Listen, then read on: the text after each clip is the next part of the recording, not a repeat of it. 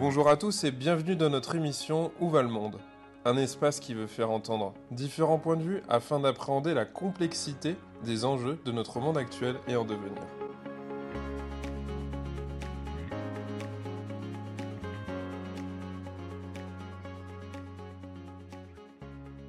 Roland Giraud, bonjour. Bonjour. Alors aujourd'hui, on vous reçoit pour l'émission Où va le monde? Pour commencer, euh, je vais vous laisser vous présenter à nos auditeurs. Alors, c'est toujours difficile de se présenter euh, assez rapidement.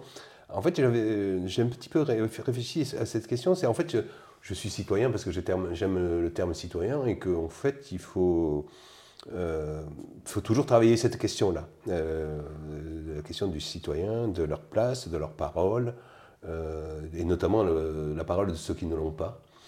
Euh, et moi, je, me disais plutôt citoyen des territoires et puis des terroirs, parce qu'en fait, j'aime les terroirs. Et j'ai eu l'occasion de. Je suis des Alpes de Haute-Provence, euh, de les alentours de Digne. euh, et, en fait, après, professionnellement, j'ai été amené à être à la fois en Seine-et-Marne, donc c'est plutôt. euh, un département où en fait les gens n'arrivaient pas à dire Seine-et-Marne, ils confondaient toujours avec le Val-de-Marne. Euh, Pourtant, c'était pas très loin du centre de Paris. Euh, J'étais ensuite euh, en Alsace, à Strasbourg. euh, et donc, c'est des territoires que j'ai beaucoup aimés. Quand j'arrive dans un territoire, j'essaye de me l'approprier et de l'aimer. J'ai été dans les Pyrénées-Orientales. Et puis, j'ai été dans le Pas-de-Calais. Donc en fait, j'ai fait un certain nombre de diagonales que j'ai un peu caractérisé parfois des diagonales de fou, mais je trouve que c'était intéressant et ça m'a apporté, je pense, une connaissance de la. C'est ce que je tiens, c'est la diversité, euh, la richesse, euh, c'est la diversité des hommes, euh, des paysages et des territoires. Ça peut être la richesse de la France, donc c'est quelque chose d'important. Donc voilà, après moi je suis un pur produit, peut-être par hasard, mais pas vraiment, parce que je suis l'aîné de, de 10 enfants. Et donc, l'aîné des 10 enfants, où j'étais un peu choqué quand j'avais vu l'acte, un des actes de, pour ma mère, c'était euh, sans profession. Donc euh, c'est vrai que quand j'ai fait l'arbre généalogique, j'ai remis euh, à élever euh, ses enfants. Je trouve que c'est un vrai, métier. Et donc mon père qui était boulanger au départ, je suis né dans une boulangerie. Et après, il est devenu ouvrier de laiterie. Donc, ouvrier de laiterie. Donc je serais marqué par, la question de, de mot que nous avons pu utiliser, la question des classes populaires. Euh, et donc euh, je pense que c'est quelque chose de tout à fait euh, important de prendre en compte ce sujet des classes populaires. Et donc j'ai eu tout un trajet ensuite très secteur public, exclusivement. J'ai hésité à des moments donnés dans, le secteur privé, mais je pense que secteur public. Et très sur les questions sociales, et notamment les questions de solidarité, de développement social. Et, en fait, au fond, je l'ai compris après, euh, parce que je n'ai pas fait exprès. euh, euh, en fait, le sens de ma vie, c'est d'essayer de toujours réconcilier l'économique et le social. Et en fait, c'est très puissant quand on veut faire dialoguer l'économie avec la solidarité. Parce que la solidarité, elle est utilisée uniquement comme de la dépense des politiques de solidarité. Or, si on les considère comme des investissements, si on arrive à passer non plus dans une fonction réparatrice dans laquelle on est, aujourd'hui, de façon extrêmement forte, on peut envisager les choses. Et on sait que le, système résiste. Le, système résiste à l'interne. C'est d'ailleurs les gens du secteur social ont tendance euh, à, discuter entre eux et de pas suffisamment voir leur environnement, mais également euh, le- l'extérieur aime bien. euh, Oh, c'est le travail social, c'est les travailleurs sociaux, enfin on ne comprend pas, c'est des gens particuliers, on ne les comprend pas. Or, c'est des gens comme les autres. Voilà, donc, et donc c'est tout ce parcours, un parcours public, euh, euh, dont je prenais un cadre d'emploi des administrateurs territoriaux, je suis considéré aussi comme un haut fonctionnaire territorial. euh. Je- J'adore parce que sur les termes utilisés, qui me semblent d'une stupidité rare, j'ai terminé euh, au plus haut grade qui était administrateur euh, territorial général. Oula, de- je trouve que c'est assez absurde. Euh, mais bon, voilà, donc c'était comme cela. Donc je suis à la retraite depuis quelques temps et je continue d'être investi dans les politiques nationales au Conseil du travail social. ouais. Donc voilà, donc euh, j'ai accepté euh, une tâche un petit peu que je ne sais pas pourquoi j'ai accepté, de coordonner le futur livre blanc, que le Conseil va faire des propositions au gouvernement sur le travail social, sur les métiers du travail social qui sont en crise. je suis au Conseil national de protection de l'enfance comme personne qualifiée et je fais partie du conseil euh, de la Caisse nationale de solidarité d'autonomie. Donc ce que j'ai, j'ai une vision plutôt transversale de, parce que en fait, j'aime bien voir la personne humaine dans sa globalité. Et, je trouve que historiquement, on a beaucoup, notamment avec les politiques sociales, découpé en tranches. Euh, et c'est pas bien. Ce sera parfait pour répondre justement à nos questions, que vous ayez un regard transversal. Dans votre description, je trouve ça intéressant ce que vous expliquez, euh, de passer du, curatif au préventif. C'est aussi le mouvement qu'on entend de plus en plus dans, la médecine et pas uniquement dans le social, euh, ce, mouvement-là. Je vais commencer peut-être avec une première question euh, concernant l'action sociale. Elle englobe l'action des collectivités publiques et ça vise à améliorer la vie des citoyens, justement, un mot qui vous est cher. Euh, ça passe de la municipalité à l'État, en passant par le département, par la région. J'aimerais savoir où elle en est en ce moment dans notre pays selon vous, euh, puisque là, on est au 20e anniversaire de la loi 2002 qui avait pour ambition de réorganiser le monde des établissements et des services sociaux et médico-sociaux. J'aimerais savoir donc où en est l'action sociale, le développement social, les solidarités. Est-ce que vous pouvez nous faire un petit bilan 2022-2023 euh, Alors, d'une certaine façon, quand on fait très schématique, euh, l'action sociale et médico-sociale euh, ne va pas très bien. Elle ne va pas très bien pour une raison, parce qu'on est une première raison qui a des sources multiples, mais euh, parce que elle est confrontée à un risque majeur concernant les ressources humaines. Euh, on pourra toujours améliorer nos politiques publiques, euh, mais demain, la question, en 2030-2035, c'est est-ce qu'on aura les hommes et les femmes, et notamment les femmes, pour s'occuper euh, de nos fragilités, qu'elles soient d'enfance, qu'elles soient liées à un, handicap de naissance ou de, vie, qu'elles soient liées à l'âge, qu'elles soient liées à, un bug dans son parcours professionnel le risque majeur que l'on rencontre aujourd'hui, c'est pas que le seul secteur, c'est euh, qui est traduit de façon euh, incorrecte et euh, du moins trop simpliste par le problème de l'attractivité des métiers. donc c'est un risque majeur, c'est un risque systémique parce que ça met en danger tout ce qu'on peut appréhender euh, demain. Donc on le voit dans le secteur sanitaire, on a le problème du secteur sanitaire, on a dans le secteur social. La deuxième partie, c'est que de façon trop longue et encore aujourd'hui, malgré les volontés, le secteur social et médico-social est trop dépendant, y compris en termes d'image et de conception, du secteur sanitaire. Les acteurs euh, que je rencontre, euh, ils sont très inquiets parce qu'ils disent ce qui s'est passé dans le secteur sanitaire, cinq, cinq ans après, ça arrive, parfois de façon un peu atténuée, mais pas toujours dans le secteur social. Donc, euh, enfin, la désespérance des professionnels, malgré l'augmentation légitime qu'ils viennent d'avoir dans le secteur sanitaire et également dans le secteur social, ne résout pas les choses. Et pour une raison, c'est qu'aujourd'hui, euh, il faut parler de du travail, mais du travail dans ce secteur-là, mais en fait, on peut le poser. Euh, l'histoire des conducteurs euh, de la SNCF, c'est une question de qualité du travail. C'est qu'est-ce que les organisations leur proposent comme qualité de travail. Et plus longuement, il faut, il faut parler de l'attractivité des métiers, mais il faut parler de l'attractivité des organisations et des institutions. En quoi les organisations sont dans leur management, dans le sens qu'elles développent, dans leur mission, sont-elles suffisamment aimables, attractives pour donner envie aux, personnes de venir y travailler Donc ça, c'est l'actualité et ça va nous, nous traverser pendant quelques années si on n'est pas capable de répondre de façon beaucoup plus globale, beaucoup plus systémique. Mmh. Euh, et non pas simplement on ne pourra pas répondre simplement en termes de reconnaissance financière, ce n'est pas suffisant. Mmh. Il y a question du, sens de ce que je fais. Euh, moi, j'aime beaucoup euh, des, entrepreneurs sociaux euh, d'une petite entreprise qui fait de l'aide à domicile qui s'appelle À l'envie. Hein, c'est des gens qui viennent de. Enfin, qui étaient directeurs de de, boutiques dans le secteur privé, dans le secteur commercial. Et ils ont une vision, ils se sont créés en entreprise à mission.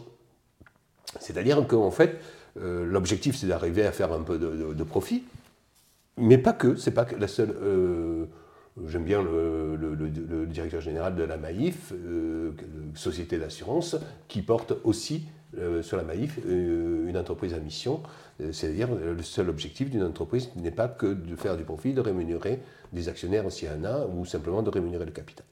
Donc c'est donner envie aux personnes de, travailler, et on voit aujourd'hui, quand on observe de façon beaucoup plus fine, c'est que les personnes dans le secteur, des entreprises qui donnent envie, euh, n'ont pas de problème de recrutement. Hmm. Mais il y a un risque majeur là-dessus.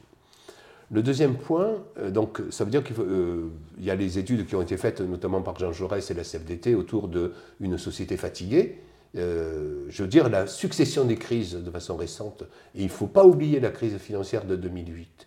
La crise financière de 2008, avant 2008, la part de les collectivités départementales euh, ce qu'elle dépensait, ça faisait 1% du PIB.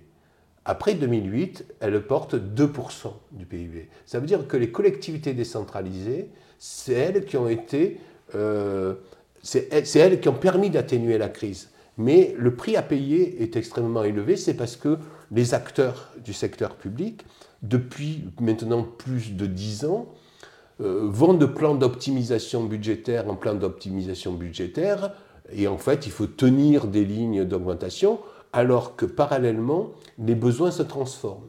C'est-à-dire que l'action sociale, si elle veut euh, se régénérer, elle doit aujourd'hui aussi mieux répondre aux besoins des personnes. Il faut d'abord mieux connaître les besoins fondamentaux des personnes. Et les besoins des personnes, c'est d'être beaucoup plus dans la cité, comme tout le monde. Que je sois handicapé, enfant, âgé ou autre on va traduire ça par du domicile, ou on va parler ça d'une approche domiciliaire dans certains secteurs. Donc c'est essentiel, mais ça met de la tension et de l'inquiétude au secteur social et médico-social, qui dit mais qu'est-ce qu'on va devenir euh, Et en fait, quand vous parlez des acteurs de l'État, des collectivités locales, il y a un autre acteur qui est très important, c'est celui de l'économie sociale et solidaire. C'est l'action sociale et médico-sociale est très largement déléguée au secteur public à but non lucratif, mhm. pour une partie lucrative, notamment dans le champ de l'âge, et on a vu le scandale d'Orpea, euh, mais pas que. Donc voilà, et donc ça se transforme euh, là-dessus. Donc elle ne va pas très bien l'action sociale, malgré tout l'argent qu'on y, y, met. C'est assez considérable. En 11 ans, dans les politiques en faveur des personnes handicapées, l'effort national de la nation a été multiplié par plus de deux. Euh, c'est pas rien. C'est questionnant tout ça. C'est pas suffisant certainement. Et la question, elle est, euh, moi je les rencontre, mes amis du, champ euh, du, handicap.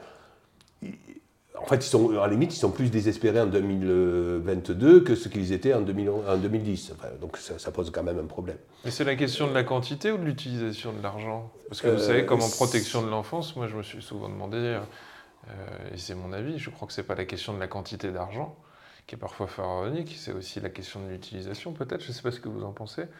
Euh, Alors il y, a la, il y a à la fois... Les différentes lignes budgétaires, il y a comment on utilise. Le, champ, le, champ, de handicap, il y, a, il y a une chose, moi dans l'hypothèse que je fais, c'est que c'est une injustice de vie euh, ou d'accident de vie ou de naissance qui est incommensurable. C'est-à-dire que enfin, rien ne pourra un gouffre sans fin. On ne pourra... le compenser suffisamment euh, parce que c'est quelque chose de profondément injuste quand je nais avec un handicap, etc. Or, je peux. Euh, or, ça, c'est le, premier, c'est le premier point. Deuxièmement, c'est comment la société s'adapte aux besoins des personnes. Hmm.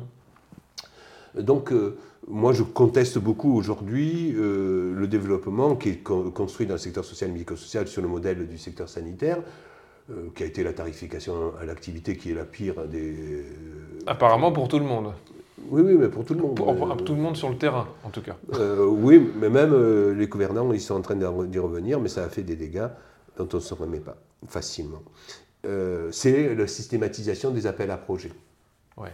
C'est-à-dire, vous générez un univers de concurrence. modèle, stratégie de, Lisbonne, c'est l'Europe du marché et de la concurrence. Et on fait des appels à projets pour ne pas faire des appels d'offres et pour satisfaire cette Europe qui, qui met la concurrence. Or, l'idée c'était de réduire aussi les copinages. Oui, mais pas que. Euh, pas, que. Un euh, système qui ne le permet pas forcément, d'ailleurs, comme à l'université, où on a mis en place. C'est le, plus gros, c'est le, plus gros, c'est le plus gros, et c'est celui qui a les moyens. C'est ça. Euh, qui a les moyens, et pas obligatoirement le meilleur, qui va gagner. Parce qu'il va falloir que j'investisse en ressources humaines sur des gens qui font que ça. Donc on a voulu faire un système social qui finalement est un système social de droite. Ah oui, oui, non, mais c'est très néolibéral. Enfin, je veux dire, le système actuel, il est euh, très, très néolibéral. Euh, et ça semble convenir à notre, euh, à notre président. donc ça, c'est vraiment une difficulté parce que ça épuise les acteurs. les petits restent petits, les grands deviennent grands. Voilà. Et pour moi, petit, c'est pas obligatoirement très beau, grand, c'est pas, pas, tout. Simplement, quand tu fais plus, t'es plus grand, c'est l'autorité publique n'a plus la maîtrise du, euh, pilotage euh, de l'avion. Son job, euh, aux autorités publiques, c'est de piloter l'avion. Ce n'est pas obligatoirement de le conduire. Hein, donc ils peuvent le déléguer, la, conduite, mais c'est de, le piloter. Et donc c'est de piloter. Voilà. Et en fait, il y a l'autre élément, c'est-à-dire, on dit, mais on, on veut aller vers une société plus inclusive, c'est-à-dire que chacun ait sa place de façon beaucoup plus importante dans la société. Et on peut être d'accord sur l'idée. Mais d'abord, il faut décrire un peu le chemin pour y arriver. Or, comme les organisations, les institutions sont elles-mêmes peu inclusives, ça ne peut pas marcher. Donc il faut aussi que les organisations et les institutions soient plus inclusives et qu'on discute qu'est-ce qui doit être euh, euh, service public, qu'est-ce qui n'est pas nécessaire d'être service public et qu'on le remette euh, cela au travail, y compris dans le champ de l'action sociale et, médico-sociale. Donc voilà, donc, et, euh, quand on prend l'idée du calquer sur le modèle sanitaire, c'est moi j'ai des copains qui se battent, euh, qui se sont battus et qui ont obtenu que dans une maison de retraite, je ne supporte pas le mot EHPAD parce que ça correspond à une technicisation euh, du secteur social qui est extrêmement dangereuse. On, connaît ça depuis plus de 30 ans, hein, c'est pas récent, mais ça continue. donc à partir de, là, c'est-à-dire que dans, ces, résidences, pour personnes âgées, quel que soit le niveau de perte de l'autonomie de la personne, euh, ben, euh, le, personnel n'a pas de blouse. C'est-à-dire, j'arrête de marquer le côté sanitaire. Euh, il s'est battu pour, à titre d'exemple, hein, pour que la Poste mette des boîtes aux lettres pour tout le monde, pour chacun des résidents, et il se débrouille pour que les résidents, autant que faire se peut, quel que soit leur niveau de perte euh, d'autonomie, viennent chercher leur courrier. Donc, et puis d'autres éléments, des galeries, des petites galeries marchandes à l'intérieur euh, qui ouvrent, euh, qui sont, dont certaines sont ouvertes à l'extérieur et occupées par des personnes, de, des fournisseurs qui, qui sont ouverts à tout, le monde, à, tout le monde, ou une grande salle de réunion qui fait un peu amphithéâtre, euh, transformé en théâtre et qui a une, programmation annuelle, ouverte sur la cité. Donc c'est ça les transformations majeures, c'est-à-dire euh, qu'il faut faire, c'est comment ces lieux d'action sociale médico-sociale sont des lieux intégrés dans la cité. je me demande justement si l'État n'a pas perdu un peu des missions avec le temps, euh, puisqu'il me semble que, notamment dans le social, on a fait une interview du dirigeant du groupe SOS, et qui expliquait qu'il bah, fallait réinvestir les territoires, les cafés, euh, et que euh, qu'on fermait, on avait fermé avec le temps de plus en plus de, comment dire d'institutions représentant l'État et qu'il fallait rouvrir tout ça en fait. Et je me suis dit que finalement les associations ou privées pouvaient se mettre à venir compenser euh, une désertion de l'État en fait. Bah, L'État, l'État pendant a retiré beaucoup de guichets d'accueil, que ce soit euh, lui directement ou avec ses agents. Ce qui permettait de faire du lien, ce qui permettait aux gens de se réunir, Alors, euh, ce qui permettait aux gens de moins prendre la voiture pour se retrouver dans des conglomérats commerciaux, industriels, à 50 km de chez eux. Vous voyez ce que je veux dire? Oui, ils ont recréé euh, France Service, qui est certainement une bonne idée, qu'il faut certainement perfectionner, parce que ça veut dire qu'à proximité, j'ai quelque chose autour de cela. Alors sur les cafés, le, président du groupe SOS a trouvé cette idée-là, qui est une tendance lourde de démission de café. Mais en fait, il y a des choses qui existent depuis très longtemps. Alors, il faut que peut-être fasse plus attention à, tenir compte de ce qui existe. C'est par exemple, c'est la marque qui s'appelle Bistro de Pays. Mhm. c'est une marque euh, qui est géré par une association. Je la connais un tout petit peu parce que mon fils est directeur de la Fédération des bistrots de pays. Donc, euh, mais c'est tout petit. La Fédération des bistrots de pays, ils sont quatre euh, à gérer la marque, la fédération, et ils ont à peu près 150 ou 200, ou 200 bistrots à travers la France. la, question, elle est la question qui est posée à l'État, c'est l'État, petit à petit, s'est désengagé du soutien euh, du, soutien, du, soutien euh, sous forme de subvention de structures euh, de développement local.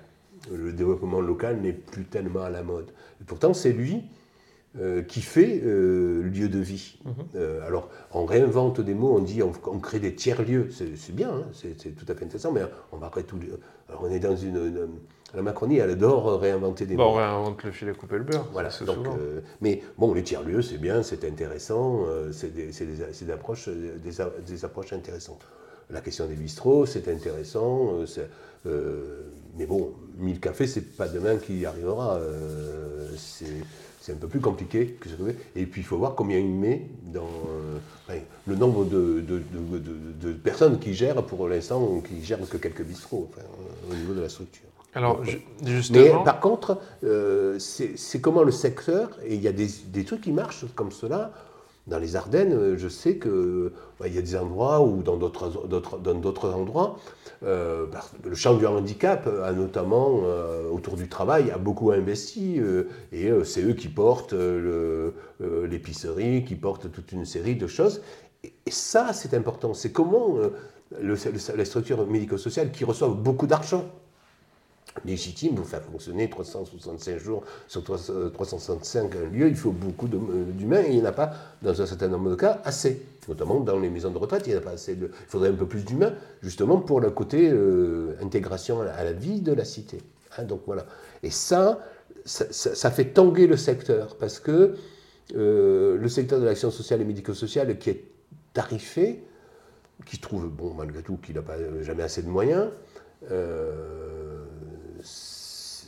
enfin, mais l'effort de la nation est quand même conséquent. Si on prend la protection de l'enfance, moi j'ai essayé de faire une approche économique. Alors mes, chiffres, s'arrêter à 2018 parce que c'était une étude que j'avais faite.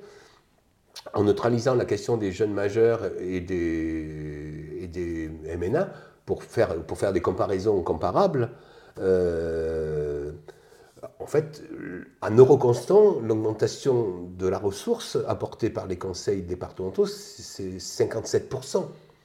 Mais ce qui est bizarre, c'est qu'on est pas. et que le, taux par habitant de nombre de gamins accueillis à œufs a diminué, euh, que celui euh, bénéficiant d'une action éducative à domicile a augmenté, mais qu'on n'est pas capable de dire euh, s'il y a une relation de cause à effet direct. C'est ça où le système est faible. Et par contre, tout l'argent qu'on a mis, en plus, on l'a mis dans la réparation important la réparation. Euh, sur les, les, assistants familiaux, notamment, ben, qui ont eu des revalorisations légitimes de, salaire, euh, dans les établissements.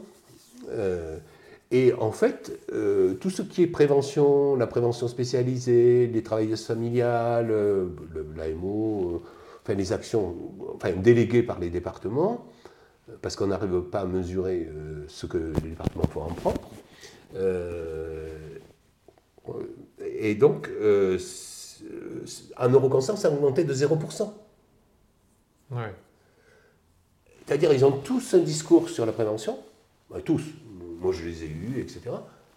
Et le monde réel, c'est exactement le contraire. Je vais vous cueillir sur une question justement qui va, qui va prolonger un peu ça. L'ANDAS, l'Association nationale des directeurs euh, d'action sociale et de santé, dont vous êtes membre, fait un appel à la sobriété de l'action publique. Est-ce que vous pourriez nous expliquer ce que ça veut dire, la sobriété de l'action publique, et nous amener peut-être quelques exemples un peu plus concrets qui permettront de, se représenter ça? euh, moi, moi j'avais trouvé qu'avec le livre de Pierre Rabhi sur euh, la sobriété heureuse, ça m'intéressait parce que, en fait, euh, quand on a fait ça, Alors, nous, on a écrit ça en 2018. Il y a un lien avec Pierre Rabhi, alors. Mais ça, c'est l'idée au départ. Et que sobriété heureuse. Et en fait, en 2018, quand on écrit cela, on est très dans enfin, l'État, c'est ce qu'on appelle les contrats de Cahors, c'est-à-dire les collectivités euh, ne doivent pas dépenser plus de X%, c'est-à-dire de 1%, et ne doivent pas augmenter leurs dépenses, sinon elles sont pénalisées, euh, etc. Et donc, en fait, on avait une approche, euh, somme toute, assez maltraitante des collectivités. parallèlement, on leur demandait d'améliorer la réponse aux besoins, mais on leur disait, mais non, non, non, il ne faut pas dépenser de l'argent. Et donc, on passait avec l'idée de la sobriété de pouvoir avancer de façon différente. Et en fait, ce qu'on a fait, on a fait un travail sémantique, d'ailleurs avec l'Institut de la gouvernance territoriale et de la décentralisation, notamment quelqu'un que, que j'aime beaucoup qui s'appelle euh, Laurence Lemouzy. Et en fait, on a fait un travail sémantique pour dire qu'est-ce que c'est que la sobriété. Alors, on est un peu embêté parce qu'aujourd'hui, euh, enfin, tout le monde parle de sobriété, donc on est en train de, démonétiser le, concept. Mais enfin, ça fait rien. Donc, on avait parlé de la sobriété, c'est ce qui est essentiel. Euh, bah, donc ça, on peut trier hein, entre l'accessoire. Euh, je trouve Suffisant alors, vous voulez dire peut-être? Essentiel, ce, qui est essentiel. Donc ça repart sur les. Qu'est-ce qui est essentiel pour une famille monoparentale euh, qui a des enfants euh, aujourd'hui hein, Qu'est-ce qui est essentiel? Donc ça peut être cela. On peut le décliner à beaucoup d'endroits. Ça faisait référence, la, la sobriété aussi, à quelque chose d'agile, mais qui fait référence à l'innovation. L'agilité fait référence à l'innovation le droit d'expérimenter, donc ça a été laborieux, le droit d'expérimenter, c'est-à-dire on n'est pas obligé de faire partout pareil dans, ce domaine-là. Euh, c'était le, droit d'innover donc, euh, dans ce domaine-là. Euh, c'était aussi ce qui est accessible. Moi, je suis très marqué par les sigles, les acronymes du secteur. Il n'y a pas que le secteur social, mais c'est un OPCO, on ne sait jamais ce que ça veut dire. Ça, c'est sur la formation, mmh. un opérateur de compétences. merveilleux. Avant, c'était des OPCA, c'est devenu des OPCO, mais, personne ne comprend. Euh, mais tout le monde dit oui. On va prendre. Le, RSA, on ne sait pas ce que ça veut dire, mais c'est devenu un peu. Allez, c'est devenu dans le, dans, le, dans le, langage commun. Mais ça se démultiplie. Les acronymes, c'est. Surtout le champ du handicap, il adore peut-être encore plus que les autres secteurs. Donc, c'est accessible. Et moi, je suis un fanat du facile à lire et facile à comprendre. Donc, cette action, cette sobriété de l'action publique, alors. Donc, euh, donc voilà. Et euh, quelque chose qui est durable, qui, dure. Aujourd'hui, on est marqué, tout se fait à 5 ans. Non, on a besoin de plus de perspectives. Les acteurs, pour éventuellement se changer et se transformer, ils ont besoin du temps et de, de leur donner de, la perspective. Parce qu'en en fait, il faut s'adapter, les besoins euh, s'adaptent. Et être plus sobre, c'est faire moins de lois. D'accord euh, c'est faire de lois moins bavardes, parce qu'elles sont trop longues. Euh, c'est faire moins de règlements, de décrets, parce qu'une loi, c'est des décrets. Et ça, c'est faire moins de référentiels. Alors maintenant, il y a des référentiels partout. Hein. La haute autorité de la santé, la HAS, en, fait un maximum. donc c'est moins, de, moins de sigles. Hein. donc pour la sobriété, c'est moins de sigles. C'est-à-dire, ça part sur l'idée qu'on est dans une société hyper contrôlée et qui ne fait pas confiance. Et si je faisais confiance à la personne à qui je donne une prestation, euh, à mon partenaire, euh, à l'association qui, euh, qui, est sur le palier d'en face, que je faisais confiance, que l'État, si l'État faisait confiance aux collectivités, on saurait on réduirait de, façon conséquente ce qui a été euh, des 20 dernières années, c'est-à-dire on a empilé des dispositifs, des procédures, des machins, qui fait que, euh, ce que je disais tout à l'heure, les personnes, on les a découpées, mmh.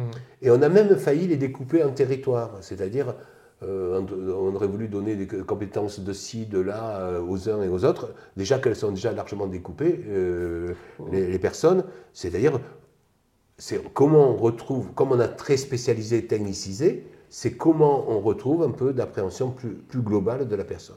Et donc, il y a, donc c'est ça, être, euh, être sobre, c'est se référer à ce qui est essentiel, euh, à ce qui est accessible, euh, plus agile, permettant d'innover, de s'adapter, et qui est quelque chose de plus solide. C'est-à-dire, je donne de la perspective au-delà de 5 ans qu'à 7 ans, et puis je fais des bilans mmh. au, au, milieu. Donc voilà,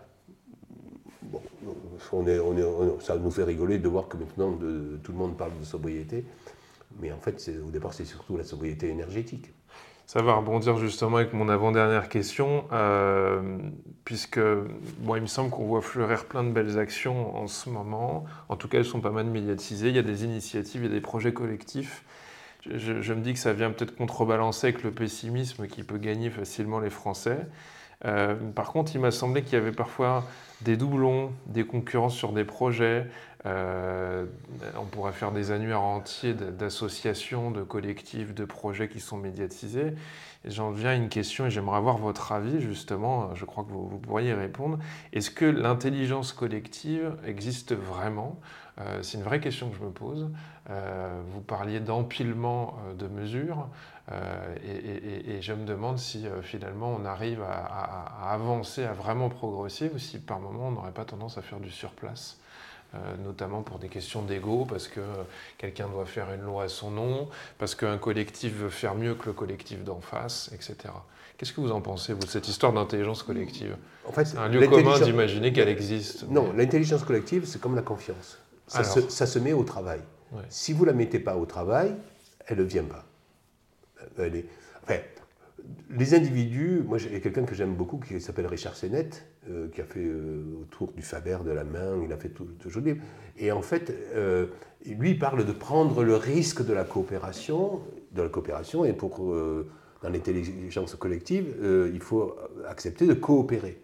Moi, c'est et moi, j'appelle à des coopérations renforcées. Qu'on ait tous les mêmes informations aussi, qu'on partage des diagnostics aussi. faire converger les choses. Euh, quand vous prenez la question de l'âge, quand vous avez de, l'autonomie qui, a besoin d'être accompagnée, euh, si vous prenez un instructeur euh, de locomotion pour les aveugles et les malvoyants, qui est plutôt réservé aux, enfants, aux personnes en situation de handicap, mais une personne avec l'âge, avec une DMLA, elle a le même besoin. Donc comment ces métiers, on les ouvre euh, plutôt que de réinventer des métiers et comment on fait coopérer, euh, converger des politiques publiques? Donc l'intelligence collective, elle est possible si on, si on la permet, euh, il faut l'autoriser, et deuxièmement, si on la met au travail. Ce n'est pas quelque chose qui devient naturel. Ce n'est pas simple de faire de la transversalité. Hein. Bon, ben, je vais vous provoquer alors, puisque je vais vous chercher, tiens. Monsieur Macron a bien lancé un appel à ce que tout le monde puisse collaborer, à, participer finalement à, penser à des solutions pour l'État. Il, y a quelques, il y a quelques temps, il a ouvert une plateforme sur Internet où tout le monde devait, pouvait proposer un avis pour améliorer l'état de la France. Donc on pourrait dire que grâce au président de la République, l'intelligence collective est suscitée. Non? Vous dites qu'il faut le permettre. Oui, oui et non. C'est-à-dire que la confiance est quelque chose de fragile il faut beaucoup de temps pour qu'elle s'installe et peu de choses peuvent la casser. Quand il, prend le risque euh, sur la Convention pour le climat avec 150 citoyens de faire euh, avancer les choses et où il dit au départ que l'ensemble des propositions de ces citoyens éclairés, qui ont été éclairés par toute une série d'interventions euh, pendant leur travail, sera pris en compte et que, en fait, dans la réalité, il ne le prend pas en compte à la sortie il abîme, euh, y compris son propre discours. Mmh. Et ça veut dire qu'après, les personnes ne le croient pas, ne croient plus.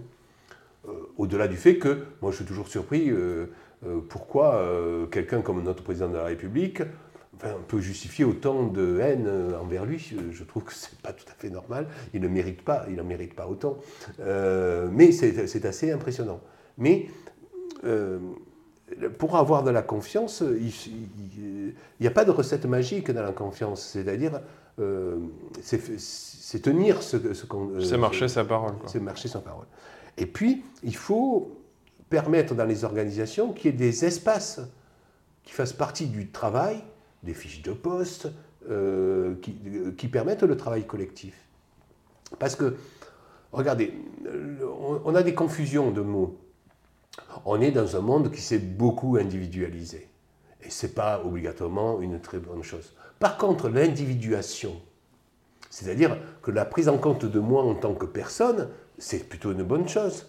Dans le champ du handicap, quand vous prenez, quand vous prenez euh, euh, des, associations plutôt européennes comme les défenseurs du droit humain, ils, revendiquent, je ne suis pas d'accord avec eux d'ailleurs, mais enfin, comme légitime, c'est vous donner un sac à dos de prestations à la personne en situation de handicap, et puis elle, elle le choisit, elle est la seule apte à évaluer la qualité des prestations.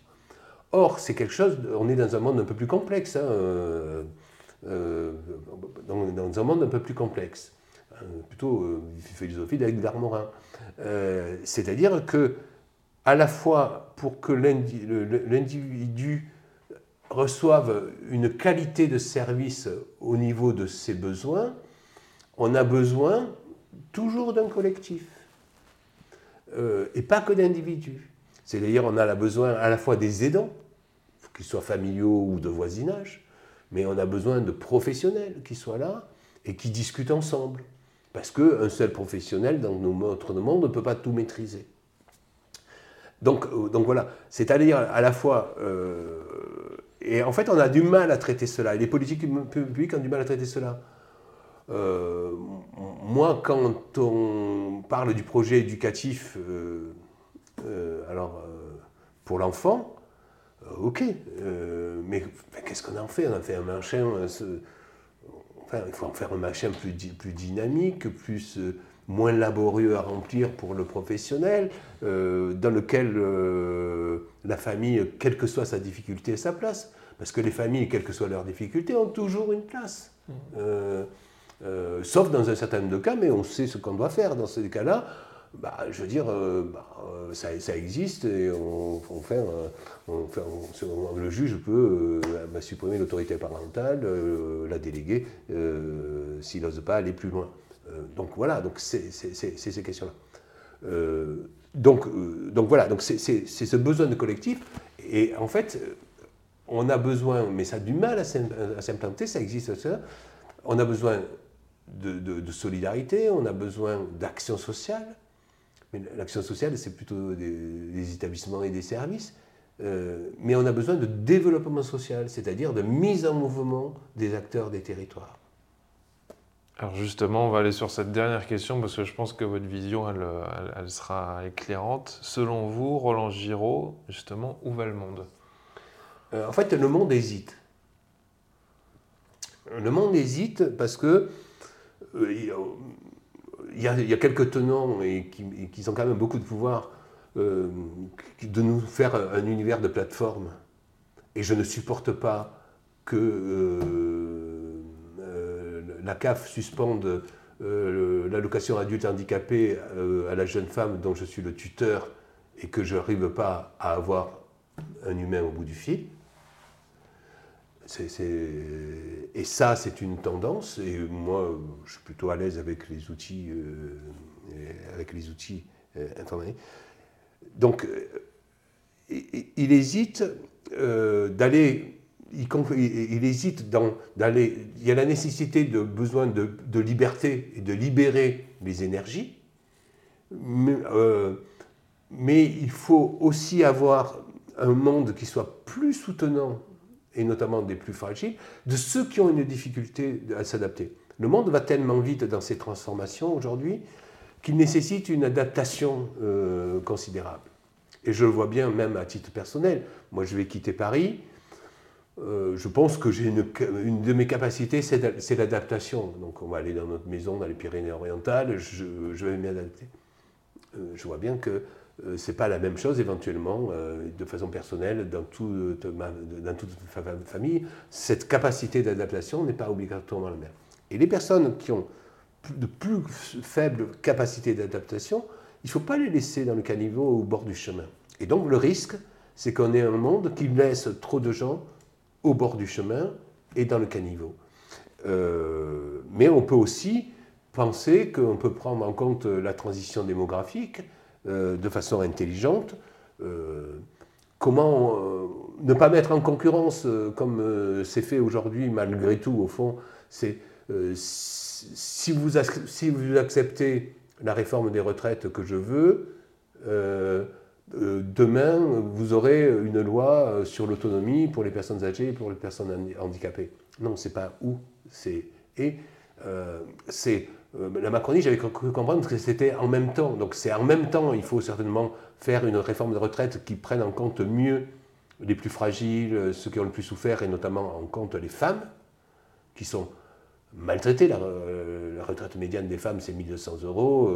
la retraite médiane, en général, c'est beaucoup plus. Donc les femmes sont particulièrement maltraitées. Donc comment on le prend en compte? Comment on prend les, polypensionnés, qui sont pas Et d'un autre côté, comment on adapte notre système et pas qu'avec de la dépense, mais en soutenant les acteurs pour qu'ils s'adaptent, euh, et en ne les mettant pas en concurrence, mais dans des velléités fortes de coopération, comment on fait avec tous ces, euh, tous ces acteurs pour prendre en compte la question du, euh, handicap On est concerné de façon considérable par les accidents de vie, parce qu'on vieillit, euh, c'est comment on peut vivre en, bonne santé longtemps. Aujourd'hui, on veut mettre à la retraite à 65 ans, 64 ans pour les femmes, 62 ans pour, les hommes, en moyenne,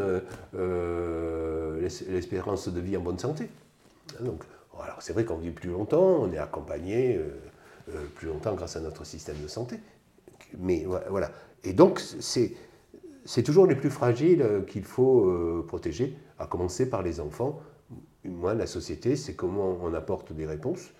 Et plus fortement que la volonté affirmée, où il y a des, où il y a des choses qui se passent et il ne se passe pas rien, mais notamment pour les, situations de monoparentalité avec enfants et comment on n'est plus à 40% ou plus d'enfants qui vivent dans des familles monoparentales en situation de monoparentalité.